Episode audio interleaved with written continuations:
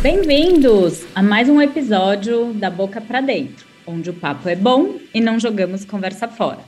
Hoje a gente vai falar de um tema que vocês me pedem muito, inclusive toda vez que eu abro caixinha de perguntas no Instagram, é o recorde de perguntas. A gente vai falar sobre a suplementação de creatina. Então aproveitem cada minuto desse episódio que eu convidei o Pedro Perim, nutricionista, mestre em ciências e especialista no assunto. O Perim, ele é nutricionista, ele dá aulas, palestras, atende também em consultório, mais focado na parte de esportes, e é um grande parceiro e amigo que a nutrição me deu. Obrigada por ter aceitado esse convite. Oi, Karina, que felicidade de estar aqui. Muito obrigado pelo convite. É sempre um prazer, uma honra estar com você. E estreando aqui agora no podcast, né? Então, obrigado pelo convite, falando de um tema que eu sou apaixonado, que é a creatina. E comecei a estudar, igual você falou, por essa minha paixão com a nutrição esportiva. E hoje quero compartilhar aqui com vocês o quanto essa, esse suplemento, que muito é se falado para a área da nutrição esportiva, tem a capacidade também de atuar em diversas situações clínicas e melhoras da saúde, de uma maneira terapêutica, de diversas possibilidades que a ciência tem descoberto como aplicações da creatina no nosso dia a dia. Pois é, isso, isso já é um gancho interessante. A creatina, eu lembro que na época que eu me formei, ela era bem na moda, principalmente para atleta, a gente fazia lá um ciclo com, com uma quantidade alta de creatina por um tempo e depois fazer uma dose de manutenção. Depois ela caiu em, não digo em desuso, mas ela saiu um pouco ali da, dos radares das suplementações e agora voltou com tudo, né? Tanto em publicação como também é, hoje que a gente tem mais disseminação de informação nas redes sociais, então todo mundo quer saber, tem dúvidas sobre a creatina. Exatamente. Creatina é um suplemento curioso, né? Ela já é estudada há longos anos, há longos anos. O começo dos estudos com a suplementação de creatina, olha que interessante, eles faziam o caldo da carne, porque daqui a pouquinho nós vamos falar um pouco mais sobre isso, mas as principais fontes alimentares, né, as principais, não, as exclusivas fontes alimentares de creatina são carnes, frangos, e peixe, né? Então, os alimentos de origem animal, em geral, eles são aí os que têm essa quantidade de creatina na sua composição. E no começo, começou a estudar o caldo da carne, ali com, como um, um, um grande suplemento que tinha creatina na sua composição. Lá em meados dos anos 90, né, principalmente ali com grande é, influência de um pesquisador chamado Roger Harris, que descobriu que tem uma influência muito grande na área de suplementação. Ele foi o cara que descobriu a creatina no contexto do esporte e a betalanina, ou seja, dois suplementos muito utilizados hoje em dia por nós, nutricionistas, foram descobertos por esse pesquisador Roger Harris. Em 1992, ele viu em cavalos né, o começo da aplicação da creatina dentro do, do contexto do esporte, porque ele viu que suplementar creatina aumentava o conteúdo de creatina e fosfocreatina no músculo esquelético de cavalos. Então, fez biópsia muscular nesses animais e viram que, após a suplementação de creatina, o conteúdo de creatina livre e de fosfocreatina era aumentado no grupo suplementado com creatina comparado ao placebo, né? E isso, até hoje, é a, a grande explicação do mecanismo de ação da creatina, né? Então, quando nós colocamos creatina da boca para dentro, ó, gostou não, da piadinha? Nossa, meio pronto. meio pronto. Quando nós colocamos creatina da boca para dentro, ou seja, quando nós ingerimos creatina é, 90% dessa suplementação de creatina ela é armazenada no nosso músculo esquelético, na forma de creatina livre e de fosfocreatina. Quando nós aumentamos principalmente a fosfocreatina, é, nós promovemos algumas repercussões, né, algumas repercussões metabólicas. E uma dessas principais repercussões metabólicas é o aumento da ressíntese de ATP para o músculo esquelético. Então, aqui eu abro um parêntese importante para falar dessa, dessa questão da creatina na nutrição esportiva. Então, quando nós pensamos em nutrição esportiva, quando nós pensamos numa capacidade do músculo esquelético de realizar aquela demanda é, do exercício físico, ele precisa de energia. E a nossa molécula de energia no corpo é o ATP, adenosina trifosfato, ou seja, três fosfato na sua composição. Essa molécula de energia ativa, esse ATP, ele é de fato utilizado pelo músculo esquelético, porém a gente tem um estoque limitado. Então, se nós começarmos a partir de agora, todo mundo que está ouvindo esse podcast, levantar e fazer polichinelo, os primeiros segundos desse exercício físico, ele vai ser utilizado com estoque que nós temos de ATP. Só que vai chegar uma hora que esse estoque ele vai acabar e nós vamos precisar produzir novas moléculas de ATP para manter essa capacidade do músculo de aguentar esse exercício físico. E aí nós conseguimos produzir, obviamente, tanto pela, pelas vias energéticas, né, pelas bi, vias bioquímicas, tanto é, em, pensando no exercício físico, aquela via ATPCP, a via anaeróbia e a via aeróbia, que envolvem aí diversos mecanismos bioquímicos, e nós conseguimos também fazer a ressíntese de ATP. E aí é onde entra a importância da creatina. Porque esse ATP que foi utilizado, ele vira uma outra molécula química chamada ADP, adenosina difosfato. Só que essa adenosina difosfato, ela tem na sua estrutura química dois fosfatos. Logo, ela não consegue ter aí essa molécula de energia tão valiosa para o nosso músculo esquelético.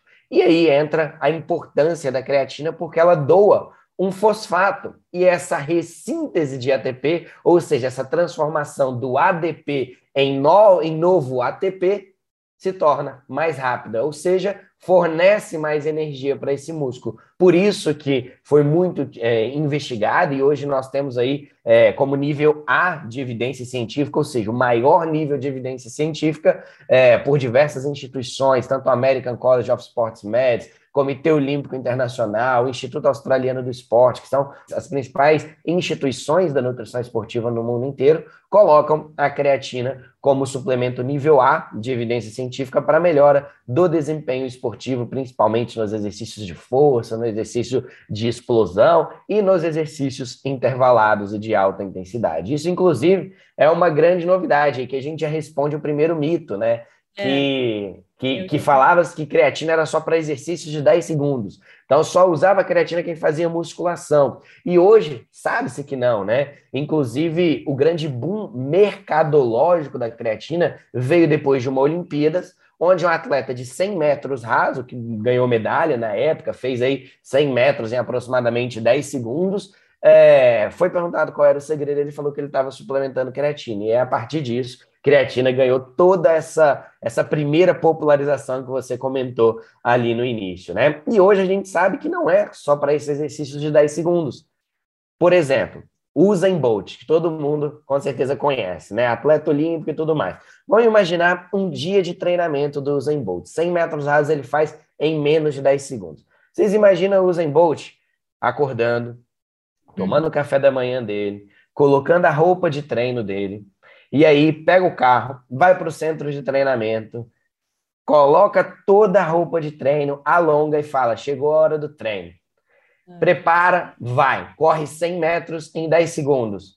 Hashtag tá pago e acabou por aí?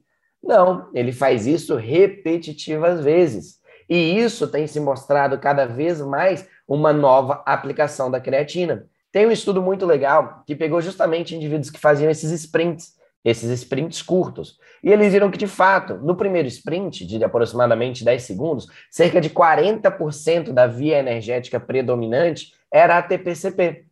Só que eles continuaram fazendo essa contribuição energética nos seguintes sprints. Então, descansava e faziam outro sprint, outro tiro. Descansava e faziam outro tiro. No décimo tiro, no décimo sprint, havia a contribuição da via ATP-CP que é a via onde tem aí maior afinidade com o uso da creatina, ao invés de 40%, aumentou para 70%. Então, não é apenas para exercícios de 10 segundos de duração. Eu costumo até usar o futebol como exemplo, né? Imagina-se que o futebol ele é um exercício aeróbio, porque imagina que pela, pela duração é um exercício aeróbio. Na verdade, não, o futebol ele é um exercício intervalado de alta intensidade, né? Um jogador ele não fica correndo 45 minutos direto. Ele está ali caminhando, é, correndo numa velocidade extremamente baixa. Quando a bola é lançada para ele, ele dá um tiro, ele dá um sprint. Então, esses exercícios, essas modalidades também são super responsivas à suplementação de creatina por conta desse mecanismo de ação do aumento da fosfocreatina no músculo esquelético. Né? Então, isso foi e ainda é até hoje o principal mecanismo de ação da suplementação de creatina. Isso porque muitas pessoas acham que a creatina faz ganho de massa muscular. Exato. E não é exatamente essa via que ela vai atuar, né? Então tem muita gente que toma creatina, tipo, ah, preciso ganhar massa muscular, vou tomar creatina, estou treinando, e ela vai ajudar na performance do seu treino, mas não diretamente num ganho de massa, certo? Exatamente, exatamente. E era exatamente isso que eu ia falar por muitos anos, né, esse mecanismo de ação foi o único e exclusivo mecanismo de ação da creatina.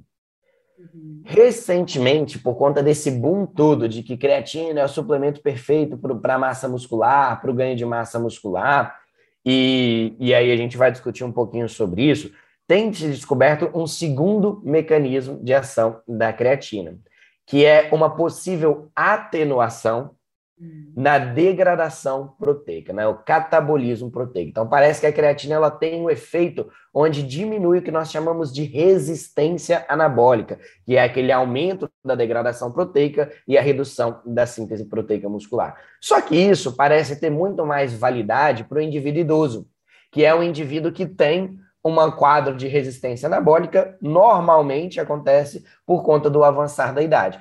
Para nós, indivíduos jovens, indivíduos adultos, esse mecanismo de ação parece não ter tanta relevância. E é por isso que eu coloco sempre uma interrogação, uma interrogação quando se fala creatina ajuda a ganhar massa muscular. E é uma interrogação porque não é tão direto como muitas pessoas falam, né? Tem estudo mostrando, por exemplo, que a comparação de creatina com placebo não difere em nada em termos de estímulo de síntese proteica muscular. Então não adianta nada, eu costumo brincar, tomar creatina e ficar no sofá. É. Quando que a creatina ela vai ajudar a ganhar massa muscular e por quê? Como ela vai ajudar, né? Porque ela vai aumentar as adaptações ao treinamento. Então vamos imaginar Karina ali treinando o seu exercício de força todo dia 6 horas da manhã e ela quer ganhar massa muscular. Começou a suplementar creatina. O que, que a creatina ela vai fazer? Ela vai ajudar a Karina a aumentar, por exemplo, a força, aumentar, por exemplo, o peso que ela vai carregar naquele exercício 6 horas da manhã. E isso vai gerar maiores adaptações ao exercício físico voltadas à hipertrofia muscular por conta dessa melhora no rendimento esportivo. Só que isso só vai se tornar hipertrofia muscular, isso só vai gerar ganho de massa muscular se houver essas adaptações junto com uma adequação proteica, uma qualidade do sono, uma hidratação que é muito importante, um balanço calórico adequado. Então, todos esses fatores envolvidos no ganho de massa muscular também fazem parte quando se fala da suplementação de creatina. Então, a creatina ela pode sim ser um grande aliado para o ganho de massa muscular, porque ela vai melhorar a capacidade do treino. E isso pode gerar um ganho de massa muscular, desde que todos esses outros fatores eles estejam alinhados. Uhum. É, então não, ela não vai fazer um milagre ali sozinha. Exato. Outra coisa, outra coisa interessante, daí começam várias dúvidas que me questionam, né? É, bom, visto esse mecanismo de ação, tem um horário certo para consumo dessa creatina? Tipo, se eu consumir pré-treino, eu vou ter mais benefícios, se eu consumir pós-treino, como que você indica isso? Tá. Ano passado, eu fiz parte do time de autores e nós publicamos um artigo científico sobre isso daí. A gente investigou justamente isso, o time de suplementação de creatina. E a resposta do nosso artigo, a resposta para essa pergunta é tanto faz. Não há diferença nenhuma em suplementar tanto pré ou pós-treino. O importante, quando se fala em dias de exercício físico, é suplementar próximo ao exercício físico. É. Por quê? Porque o processo né, do exercício físico, de aumento ali da vasodilatação, vai poder gerar uma maior entrega de creatina para o músculo esquelético. E vale lembrar que a suplementação de creatina ela é crônica. Ela precisa ser tomada todos os dias, inclusive dias que não treina. Então, aquele dia que não há treino, final de semana, deve ser tomada suplementação de creatina, porque é um processo de acúmulo. Não é tomou creatina agora e daqui duas horas o músculo está cheio de fosfocreatina, como eu expliquei. Não, esse é um processo de acúmulo. É dia após dia que acontece esse processo para aumentar, encher o músculo de fosfocreatina. Então, é uma suplementação crônica, onde nós precisamos de, no mínimo, uma semana para encher esse músculo de fosfocreatina, mas com a dose tradicional, que eu gosto muito de recomendar, que é de 5 gramas, são três semanas para enchermos o nosso músculo de creatina. Nossa, então três semanas que você vai começar a ver um resultado na, na sua melhora de performance. Exatamente, três semanas para começar a encher. Isso não significa que tomou três semanas, parou. Tá. Suplementação de creatina é uma suplementação crônica, porque após a, essa, essa interrupção né, da, da suplementação de creatina, se você para de tomar, o seu nível do músculo esquelético de creatina e de fosfocreatina tende a reduzir. Então, eu costumo dizer que suplementação de creatina se toma 11 meses do ano.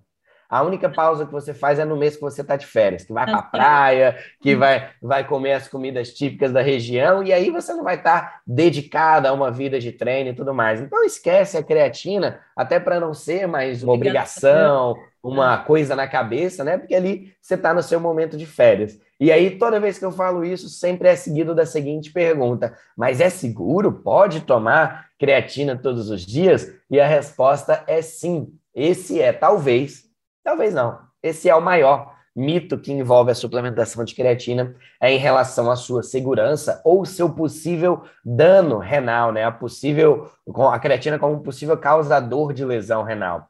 E aí nós temos muitos, mas muitos, muitos artigos científicos que eu vou citar rapidamente aqui para vocês que asseguram o uso, né? Então, primeiro, eu vou logo de cara no que nós temos de padrão ouro da literatura científica, que é revisão sistemática e meta-análise. Nós temos diversas revisões sistemáticas e meta-análises que asseguram a suplementação de creatina como um suplemento seguro que não causa dano renal. Já teve estudos de pacientes diabéticos que tendem a ter uma possível lesão renal, suplementando creatina e não tendo nenhuma alteração renal com a suplementação de creatina. E, e Teve estudo feito com um rim. Estudo? 5 gramas. 5 gramas. 5 gramas. Olha que legal, Canina. Teve um estudo de um pesquisador é, belga chamado Jack Sportman, tá? Ele fez 5 anos, todos os dias, 5 gramas de suplementação de creatina. Durante 5 anos. E não viu nenhuma alteração renal. Uhum. Teve um caso, né? Teve um estudo de caso de um paciente que tinha um rim apenas apenas um rim, e suplementaram creatina para ele. E não mudou a taxa de filtração glomerular, que é um marcador é, renal, nesse paciente que tinha apenas um rim. Então, isso, isso é bem legal, e eu vou explicar rapidamente aqui de onde surgiu isso, né? Foi um artigo em húngaro, olha que engraçado, onde surgiu esse mito. Olha como as coisas se propagam, então, uma, uma proporção enorme, cara. É, um artigo em húngaro, tá? E aí era um estudo de caso de um bodybuilding, que ele já tinha síndrome nefrótica, ele já tinha um problema renal prévio. E ele tomava anabolizante em alta quantidade. e outra coisa que ele tomava, ele tomava junto com isso creatina. Só que ele tomava simplesmente 200 gramas de creatina por dia.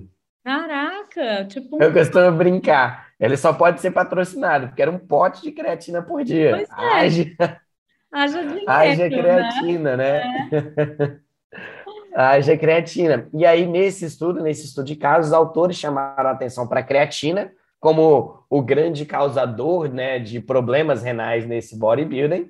E aí, obviamente, acabou se espalhando, acabou gerando aí uma repercussão muito negativa acerca da, da creatina na saúde humana. Né? E hoje a gente sabe que é o contrário, a creatina tem muito mais benefícios para a saúde do que malefícios.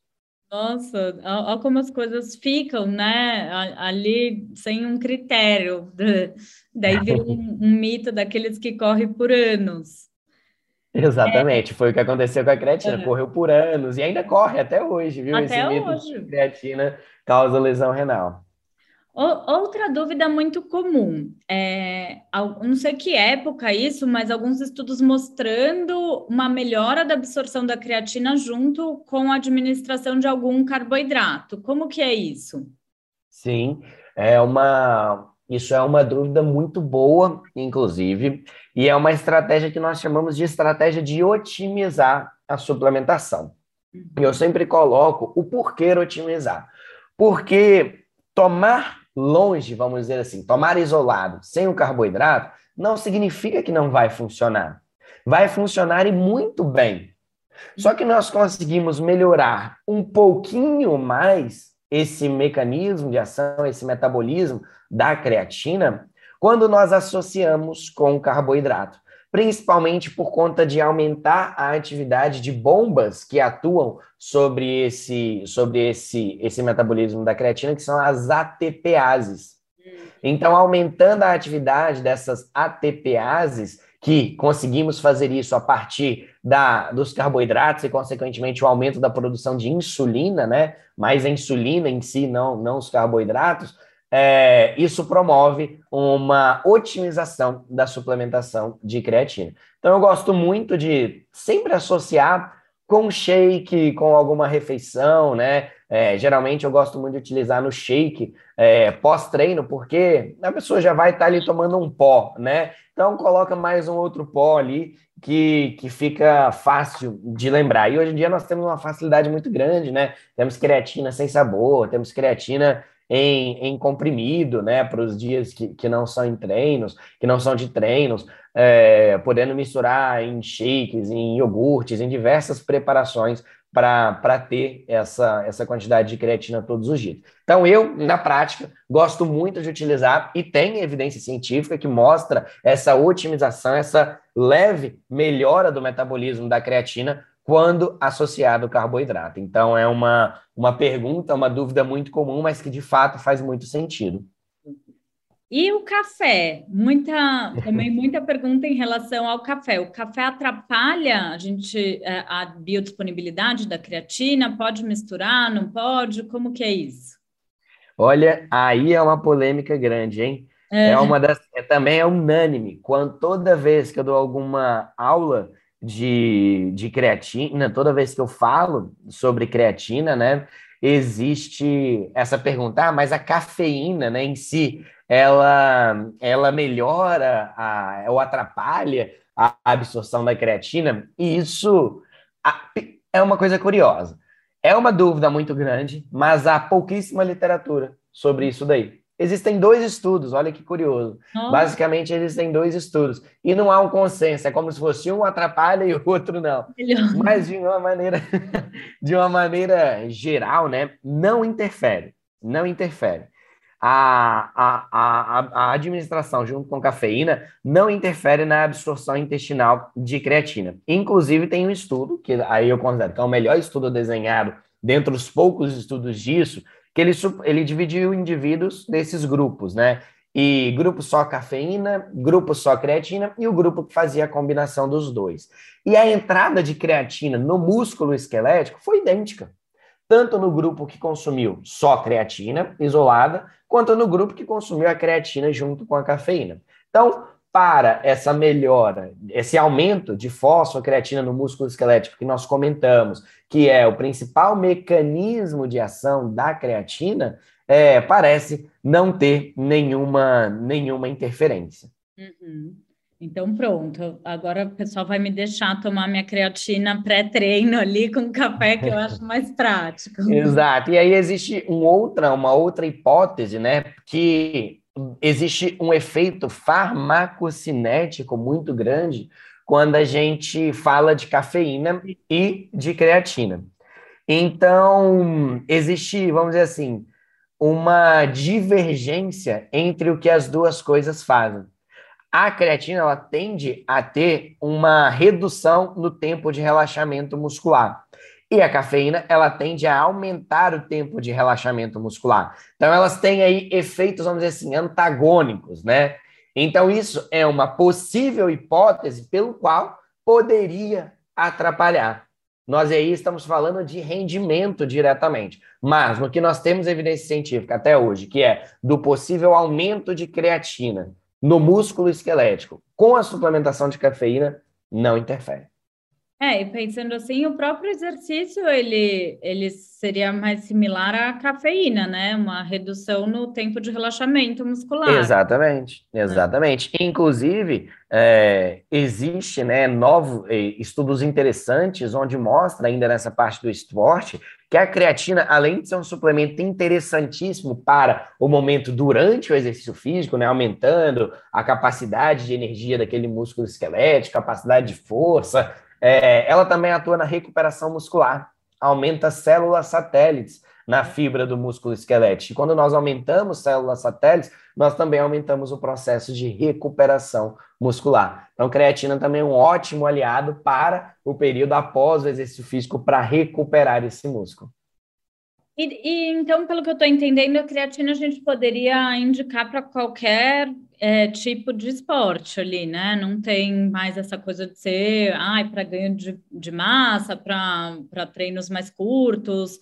Se a gente está falando de recovery, poderia até dar para um maratonista pós, pós treino. Exatamente. É, exatamente. É óbvio que existem esportes que vão ser mais responsivos com, com a suplementação de creatina do que outros, principalmente os que usam a via ATP-CP, que é uma musculação, um crossfit, um remo, uma corrida intervalada, né? Então, aqueles dias, um maratonista que ele, que ele corre, é, aquele dia que ele faz o, o HIT, né? Ah, então, porque o maratonista, ele, ele não corre 42 quilômetros todos os dias, né? Existem dias de treino de força, existem dias de treino que ele faz o exercício intervalados, os tiros, né? Que é aumentando a intensidade e diminuindo a duração do, do exercício. Então, para esses dias, a creatina vai ser um ótimo aliado, vai ter, vai ser um maior aliado. Mas, para o dia da competição, os 42 quilômetros, nós já temos estudos também. Tem um estudo, inclusive, publicado na revista do American College of Sports Medicine, que mostra a melhora do, do, do exercício físico em maratonistas com, e em ciclistas, né? Então, dois exercícios aí aeróbicos de longa duração com a suplementação de creatina. Então, também parece ser interessante para isso daí. Existe algumas ponderações que eu uso na prática clínica, que é suplementar creatina, existe um possível aumento do ganho de peso. E isso eu sempre gosto de ressaltar. Mas não é nem isso, exatamente. Não é nem músculo e não é, não é gordura. E, geralmente a, as minhas pacientes mulheres chegam e falam: nossa, Pedro, você me deu creatina e eu engordei 2 quilos. E aí os homens, né, os querem ficar fortão. Caramba, Nutri, gostei, essa creatina já me fez ganhar 2 quilos de massa muscular. E não é um nem outro, nada mais é do que água. Vê, a gente vê muito isso na bioimpedância, né? Quem toma com, com água maior ali do que antes de tomar mesmo. E isso é importantíssimo, cara. Isso é importantíssimo, né? É, é, esse aumento de hidratação solar faz parte do mecanismo de ação da creatina. Então, lembra lá do início, quando eu falei que aquela creatina que vem é, suplementada, ela entra no músculo esquelético para aumentar a fosfocreatina? Uhum. Essa entrada da molécula de fosfocreatina, essa entrada da creatina no músculo esquelético, depende de molécula de H2O, água. Então, isso é essencial para o mecanismo de ação acontecer. E aí, por exemplo, onde eu não gosto de colocar creatina? Então, aquela pessoa que vai nadar e aí ela entrar com 2 quilos a mais de água, vai parecer um saco de batata caindo na, na piscina, né? Então, para essas pessoas, pode ter um uma piora no rendimento esportivo por conta desse aumento e dessa retenção hídrica, né? Mas isso é, é, importantíssimo. Hoje, se a gente pega, por exemplo, qual é a principal causa de celulite, que mulheres tanto reclamam? A diminuição do conteúdo de água intracelular. Qual é uma das principais causas da resistência anabólica? A redução de água intracelular. Então, ter água dentro da célula é importantíssimo não só para o mecanismo de ação da creatina, mas para diversos contextos dentro da nutrição. É, para mim, assim, não, não incomoda essa, essa, essa retenção, mas tem paciente que já está muito focado nos números, né, do peso. Uhum, no peso, né? Essa, é, sim. essa diferença, sem dúvida. Como escolher uma creatina de qualidade? Tem alguma dica para isso? Tem umas melhores, outras piores? Como essa é outra pergunta que me fazem bastante. Tem, tem sim. E aí os estudos mostram que a creatina monoidratada, ela é o melhor tipo de creatina. Uhum. Ela tem 99,9% de pureza. Então, além de ser a melhor, ela diminui o risco de contaminação. Ah. Tem uma empresa alemã chamada Creapure, que é detentora é. de um selo Creapure, né?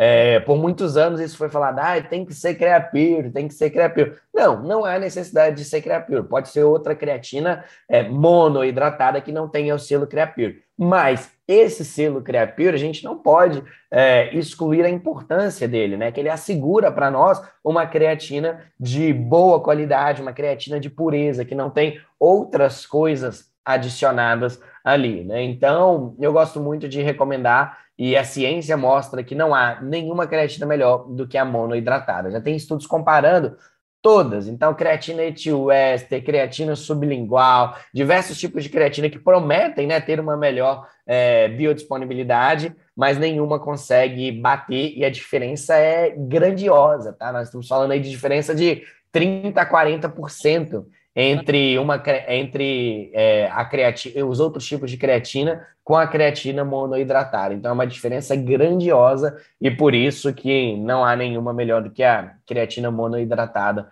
para ser suplementada. Então é importante, turma, quando vocês forem comprar, olharem o rótulo e ver é, que tipo de creatina vocês estão comprando, porque isso vai ter, inclusive, uma grande diferença em preço, né? Então. Exatamente é, desconfiem aí de produto muito barato, porque às vezes não é o que você está imaginando e não tem a mesma qualidade. Exatamente. E ao mesmo tempo tem produtos muito caros que não são a creatina monoidratada, né? É. Que promo prometem, é prometem é, é, ter uma biodisponibilidade melhor e não de isso não, não faz sentido, né? Como que a gente ultrapassa alguma coisa que é 99,9%, né? É, é, sem dúvida. E vamos falar um pouco da creatina fora do contexto do esporte, porque até então a gente associava muito a suplementação de creatina ao esporte, e hoje em dia a gente já vê pesquisas é, para memória, para doença inflamatória intestinal, então tem outros contextos que a creatina tem se mostrado muito útil. Fala um pouquinho para a gente do que você viu de mais importante em estudo.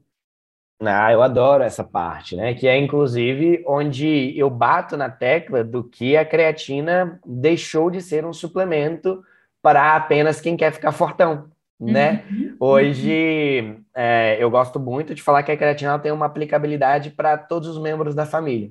Desde é. a criança, desde a gestante, desde do, dos filhos, dos pais criança e dos avós. Também pode consumir. Criança também. Criança também. Tem estudos mostrando que é, em crianças e adolescentes a suplementação de creatina ajuda no desenvolvimento motor e cerebral. então vamos começar. Tem muita mãe que tem filho adolescente, daí vem com o apelo de ganhar de massa, né? Mas ah, será que pode? Não é perigoso? Então já fica o alerta aí que ela vai atuar além da massa muscular do... Exatamente. Além da performance esportiva dessas crianças e adolescentes, que muitos deles estão inseridos em atividades esportivas, né? A creatina também atua nessa, nesse desenvolvimento neuromotor. E olha que interessante, vou retornar lá no começo da nossa conversa, onde eu falei que 90% da creatina suplementada, 90%, ela é armazenada no nosso músculo esquelético por muitos, muitos, muitos, muitos, muitos, muitos anos, todos os olhos ficaram fechados e exclusivos para esses 90%. Ignoraram os outros 10%. Só que hoje sabe-se que os outros 10% são importantíssimos e têm a capacidade de conferir muitos benefícios em outros tecidos além do músculo esquelético. Como, por exemplo, intestino, sistema nervoso central, mitocôndria, saúde cardiovascular, metabolismo da glicose, são apenas, imunidade, são apenas alguns exemplos onde nós conseguimos é, observar é, benefícios da suplementação de creatina. Então, vamos começar a falar do intestino, já que eu estou aqui conversando com a rainha da microbiota intestinal. O que, que acontece, né? Isso é uma, uma descoberta bem recente da suplementação de creatina. Foi visto num estudo de que é, suplementar creatina atua sobre uma numa seguinte relação. Aumenta a expressão de um transportador de creatina chamado CRT1, e esse transportador de creatina, CRT1, quando aumentado, promove o aumento da atividade de uma enzima chamada CKMT, lá no nosso enterócito, nas nossas células do trato gastrointestinal.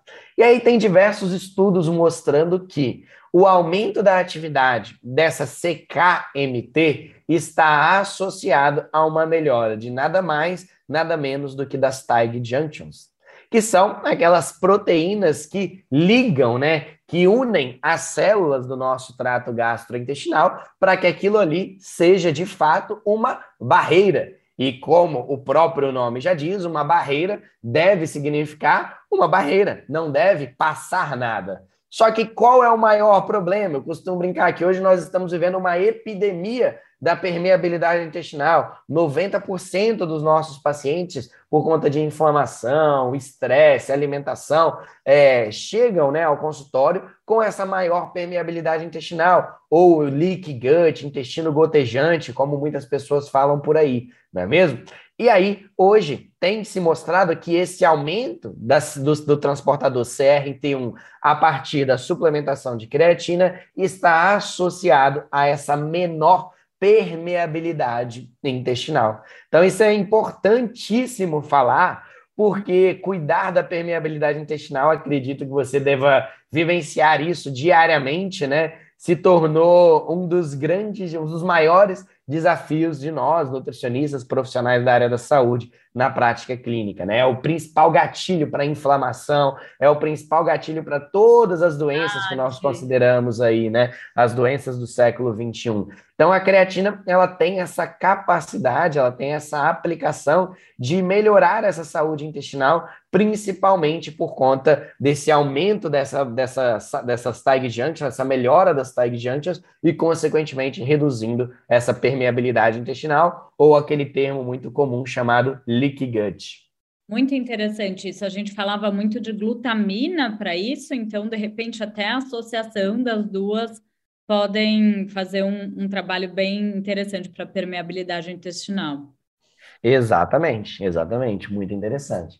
Outro fator, né, que você comentou muito bem, é a importância da creatina no sistema nervoso central. É, isso começou muito recente, 2018. Teve um artigo científico publicado em 2018 que foi o primeiro, um dos primeiros, mas que foi o que mais teve assim repercussão a ponto de discutir os efeitos da creatina e cognição.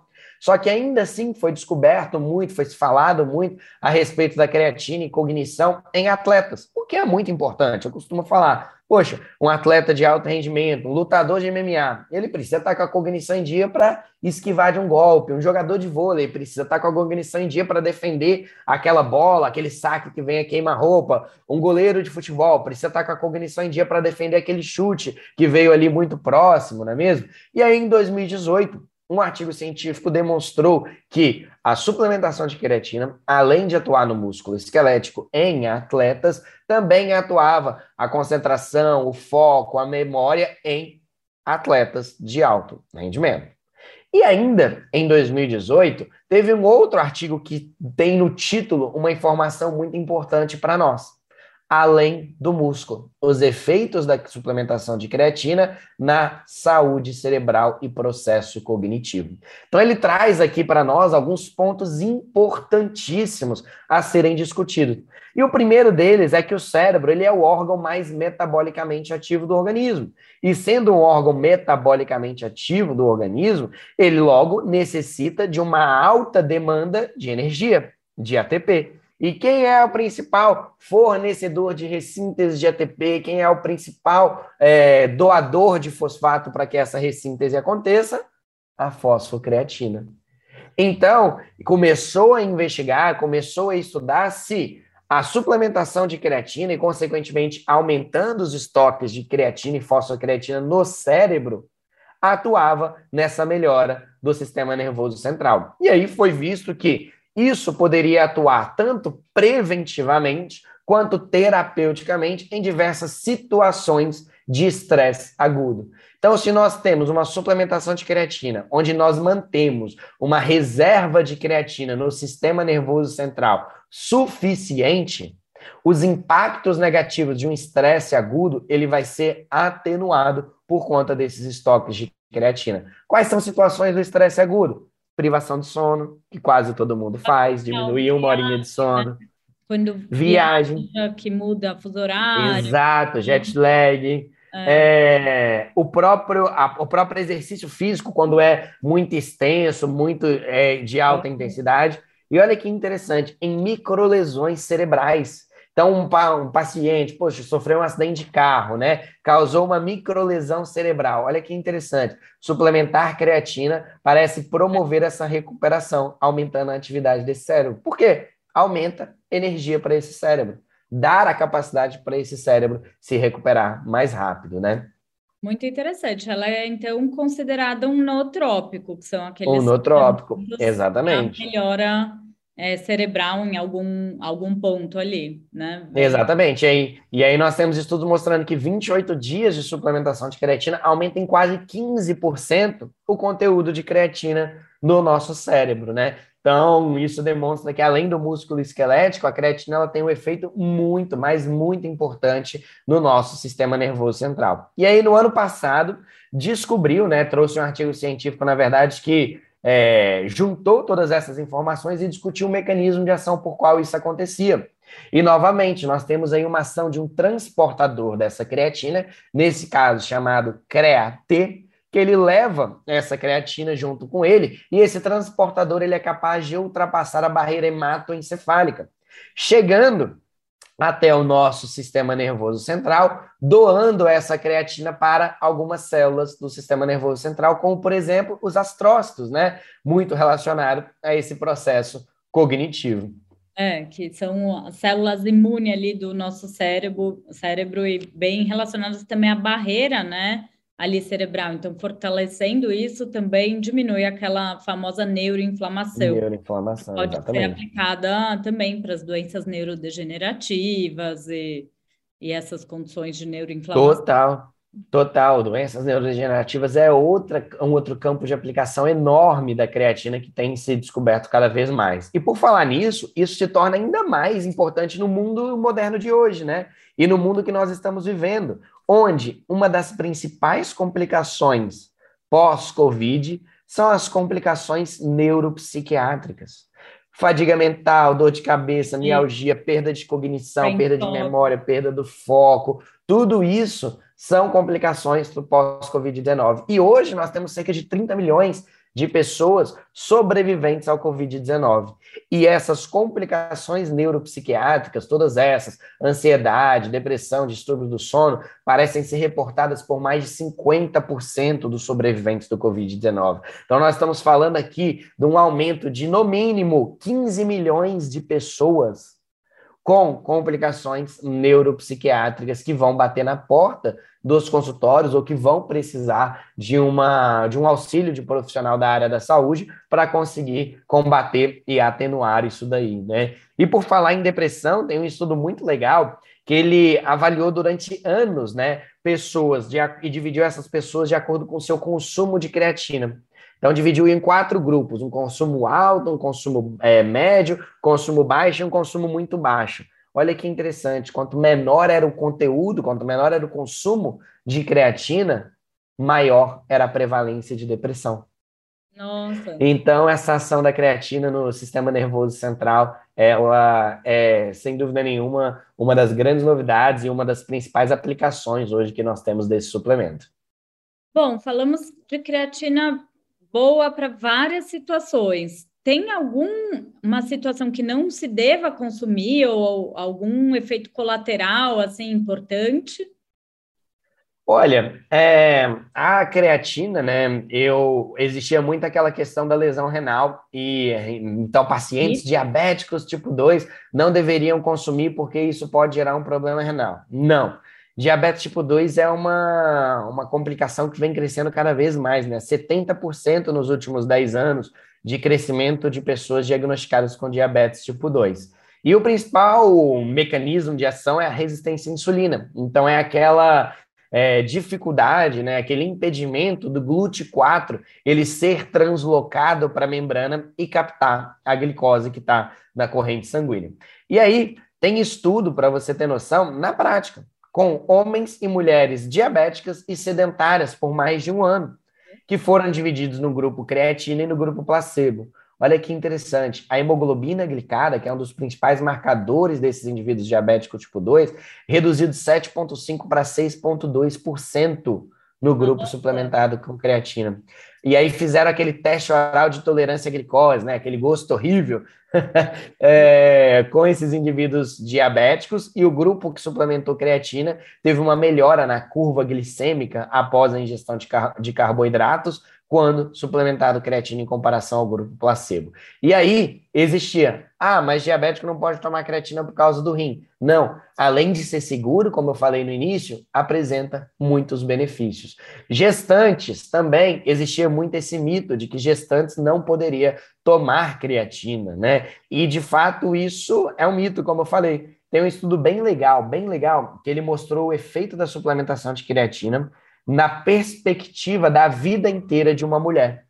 Olha. Então, era o efeito da creatina na saúde da mulher, desde a gestação até o seu envelhecimento. Então, no envelhecimento, sem dúvida nenhuma, a creatina é um dos melhores suplementos para combater essa perda de força, de massa muscular em mulheres pós-menopausa, para combater esses distúrbios do metabolismo em mulheres pós-menopausa, para promover esse aumento do foco, da concentração que é reduzido no período pós-menopausa em mulheres. E aí, nesse estudo, eles dão um grande destaque que a creatina pode ser um ótimo suplemento para fertilidade, ou seja, para a mulher que quer engravidar, pode ser um ótimo suplemento para cuidar da massa muscular dessa mulher no processo gestacional. Olha que interessante, que é o processo gestacional é um processo extremamente catabólico, demanda muita energia, né? E muitas vezes as mulheres não conseguem consumir a energia necessária e aí acaba acontecendo aquele ganho de peso que nós não queremos, que é o ganho de peso de tecido adiposo e perda da massa muscular. E a creatina parece atuar sobre isso daí. E a creatina, por atuar sobre o metabolismo da glicose, como eu falei há pouco tempo atrás,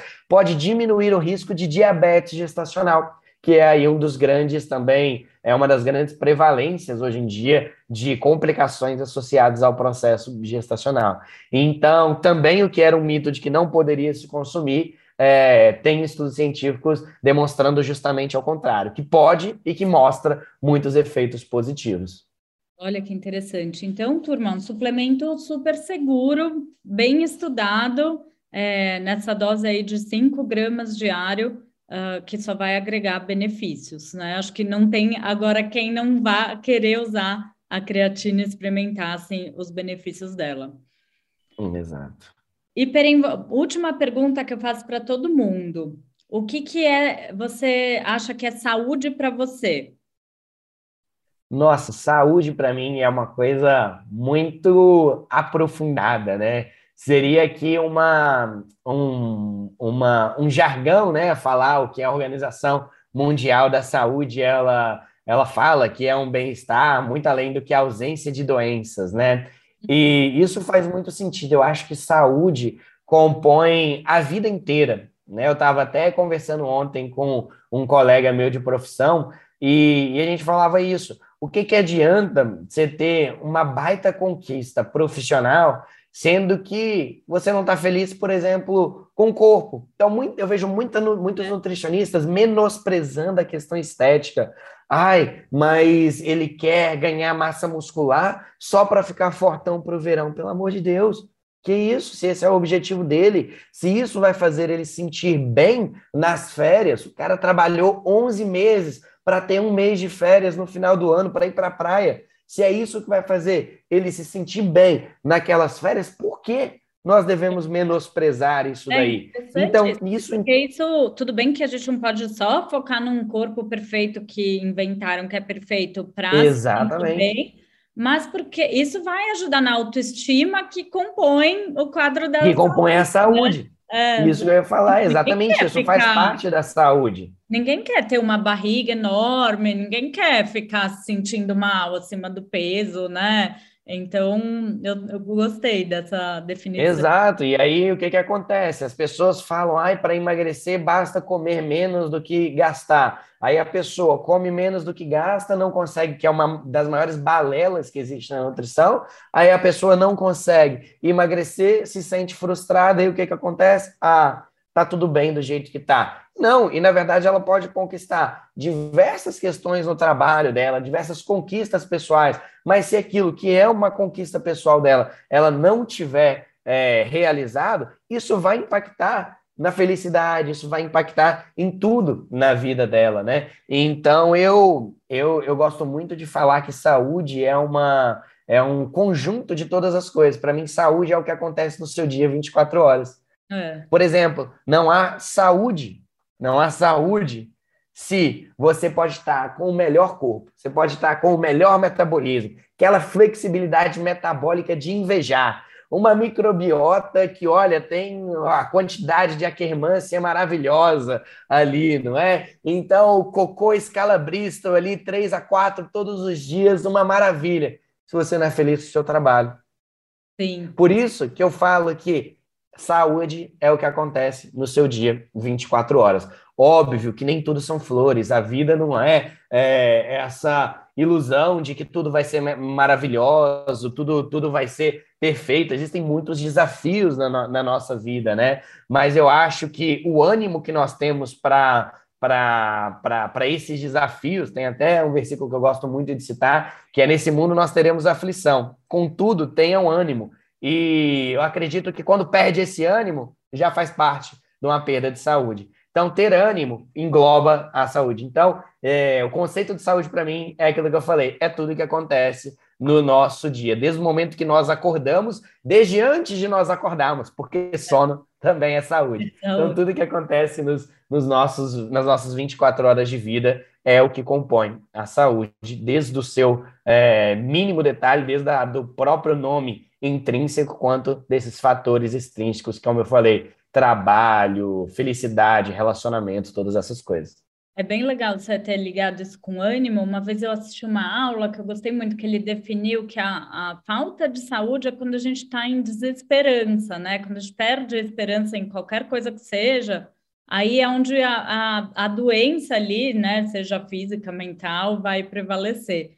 Então, que, é, que a gente possa se encantar todos os dias, ou pelo que a gente está fazendo, ou pela natureza, qualquer coisa que nos dê esse ânimo, esse gás, eu considero como pessoas né, saudáveis em busca de evolução, e, e na evolução vai, vão ter desafios, mas que a gente possa passar da melhor maneira, sem muito sofrimento.